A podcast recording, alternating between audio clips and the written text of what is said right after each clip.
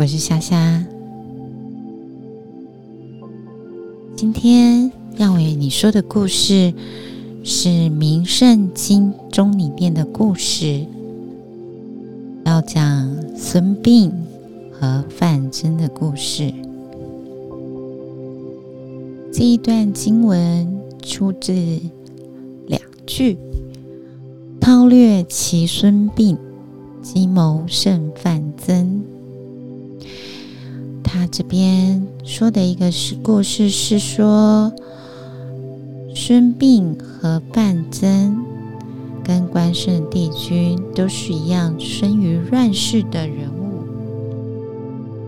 孙膑是战国时代著名的军事家，是鬼谷子先生的学生，而当时活跃于各国之间的几个纵横家。及兵家张张仪、苏秦、庞涓都是孙膑的师兄弟。孙膑他受到魏国国君的赏赐，到魏国担任要职，而同样在魏国担任将军的师弟庞涓，却嫉妒孙膑的才能。害怕孙膑会抢走他的风头和位置，所以设下陷阱，让孙膑遭受兵刑，被砍去了双脚，还遭受惊刑，脸上被刺了字。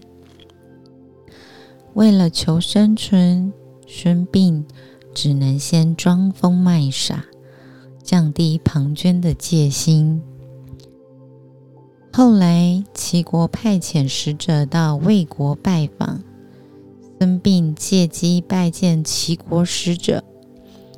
孙膑聪慧犀利的言辞和不凡的见解，深深打动了齐国使者，认为这样优秀的人才绝不能就此埋没，便偷偷的将孙膑带回齐国。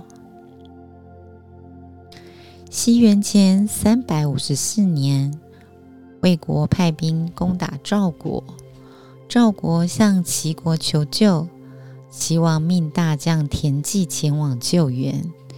田忌本想与魏军正面决战，但孙膑进言：魏军如今全力攻打赵国，国内只会剩下老弱残兵。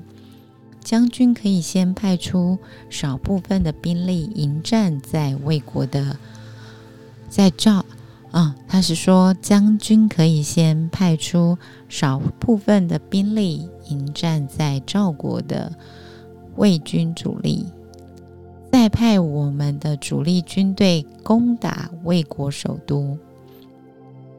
魏军认为眼前的敌人不足为惧。便会毫无顾忌地赶回魏国救援，如此，我们就能拯救赵国的危机了。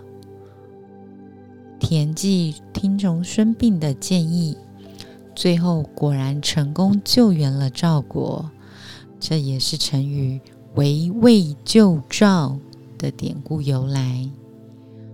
而范增，他出生于战国末期。是西楚霸王项羽和其叔父项梁的谋士。司马迁《史记》说范增好奇计，很擅长制定出奇制胜的谋略。秦朝末年，因为长期暴政，使得百姓流离失所，怨声四起。在当时的反秦军中，声势最浩大的就是陈胜。王后来，陈胜等人失败被杀，让同样也抗秦的项梁感到忧心却步。就在此时，范增对项梁分析了情势，他说。当初楚怀王被秦国关押致死，楚国人至今仍怀恨在心。陈胜不拥护楚国，只想自立，后世当然无法继续增长。今天从蜀国的蜀地，楚国的蜀地江东起兵，而您的祖辈世世代代都是楚国的将领，许多楚人都会愿意来依附您，所以您现在一定要趁此事而为，才是最好的方法。项梁听取范增的建议。找到楚国宗室流落在民间的后裔，并喜用其祖父的称谓，尊为楚怀王，来凝聚楚人的心，果然让反秦军的阵容更加坚强。足智多谋的范增，不但为项梁建设了军队，在项梁死后，继续献出奇策。帮助项梁的子子项羽抗秦，曾于三天内以少胜多，久战久胜，打败了秦朝大军，获得了推翻秦朝的关键胜利，被项羽尊称为亚父。孙膑、范增都是善用智计的人才。在面对复杂而危急的局势，能够洞察全全局、洞烛西先，正确地分析现况及未来的发展，并拟定出有效的方案，才能达到预期的效果，完成主君的托付。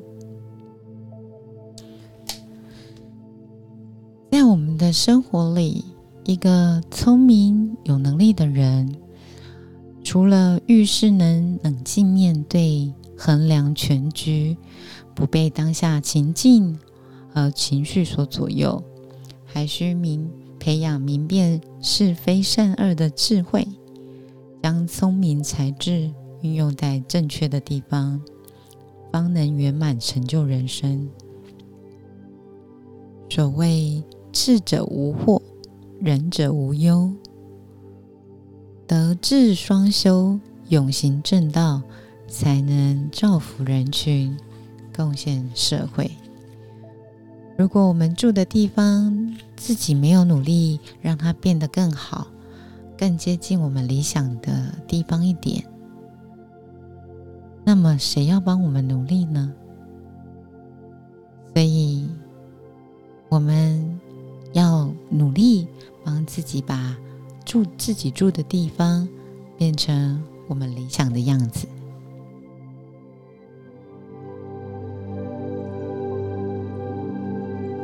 希望今天的故事能祝你好眠，晚安。